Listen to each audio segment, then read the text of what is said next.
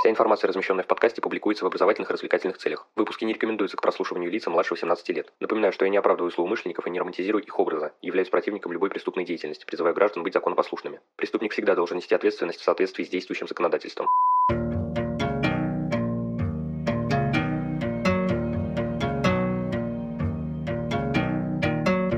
Всем привет, вы на канале Крим One, и сегодня мы поговорим о криминалистической профилактике, что это такое, зачем она нужна, в каких формах существует и кто ее проводит. В общем, без лишних слов, поехали! В моих подкастах вы часто слышите выражение расследования и раскрытия преступлений. Однако оно является не совсем полным. Да, иногда, конечно, это является более верным решением в конкретном контексте, но по общему правилу лучше добавлять еще кое-что. Речь идет о предупреждении, не стоит забывать о нем. Успешная криминалистическая деятельность в борьбе с преступностью немыслима без использования в ней системы средств профилактического характера. Ведь гораздо проще предотвратить преступление, не дать ему случиться, чем потом трудиться с расследованием и раскрытием. Криминалистическая профилактика связана с выявлением причин и способствующих преступлению условий, применением специфических мер, затрудняющих совершение новых преступлений, а также пресечением или прерыванием преступной деятельности. Общей задачей является постоянное совершенствование научно-технических средств, тактических приемов и методов, повышающих эффективность и уровень расследования в целом. При этом криминалистика не посягает на профилактические аспекты предмета смежных наук криминологии, уголовного права, уголовного процесса, оперативно-розыскной деятельности. Разбираться во всех звеньях причинно-следственного ряда по уголовным делам приходится по-разному. Задача эта непростая, однако цель сполна оправдывает затраченные ресурсы. Превентивные меры могут иметь общий и частный характер. Если в первом случае они направлены на предупреждение конкретных видов преступлений в целом, то во втором – на совершение преступной деятельности отдельными лицами. Криминалистическая профилактика делится на два вида – следственную и экспертно-криминалистическую. Основная Основная профилактическая деятельность следователя осуществляется в ходе самого расследования или сразу после его окончания, хотя в некоторых случаях часть предупредительных приемов и методов криминалистики применяется и до возбуждения уголовного дела. Например, если из первичных данных об уже совершенном преступлении понятно, что в сложившейся обстановке сохраняется возможность совершения еще такого же или другого преступления, следователь с помощью оперативно-розыскных органов обязан принять соответствующие меры по их недопущению. Средства профилактической деятельности следователя можно разделить на две группы, проводимые непосредственно им самим, а также действия, осуществляемые по его поручению другими государственными органами, учреждениями и общественностью. Перейдем к экспертно-криминалистической профилактике. Сведения о причинах и условиях совершения преступлений, связанных с несовершенством защиты тех или иных объектов от преступного посягательства, получаются в процессе экспертно-криминалистических исследований. Далее разрабатываются соответствующие приемы и средства защиты объектов с привлечением различного рода специалистов технического профиля. При этом одни используются с целью пресечения течение подготовленной к началу или уже начатой преступной деятельности. К таковым можно отнести сигнализационные блокирующие устройства, приемы и средства распознавания подделки документов, фальсификации продуктов и так далее. Другие направлены на затруднение совершения преступлений. Различные приемы и средства защиты документов и ценных бумаг от подделки, средства, препятствующие открыванию замков и иных запирающих устройств, или, например, делающие невозможным незаметное нарушение пломб.